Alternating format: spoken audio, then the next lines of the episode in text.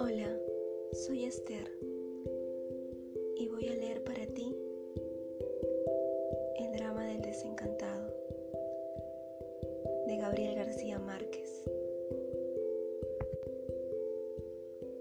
El drama del desencantado que se arrojó a la calle desde el décimo piso y a medida que caía iba viendo a través de las ventanas la intimidad de sus vecinos, las pequeñas tragedias domésticas, los amores furtivos, los breves instantes de felicidad, cuyas noticias no habían llegado nunca hasta la escalera común.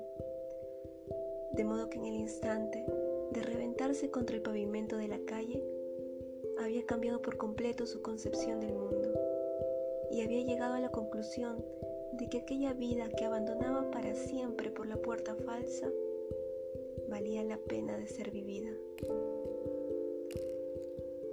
Si te gustó, subo contenido cada martes y sábados. Y recuerda, voy a leer para ti.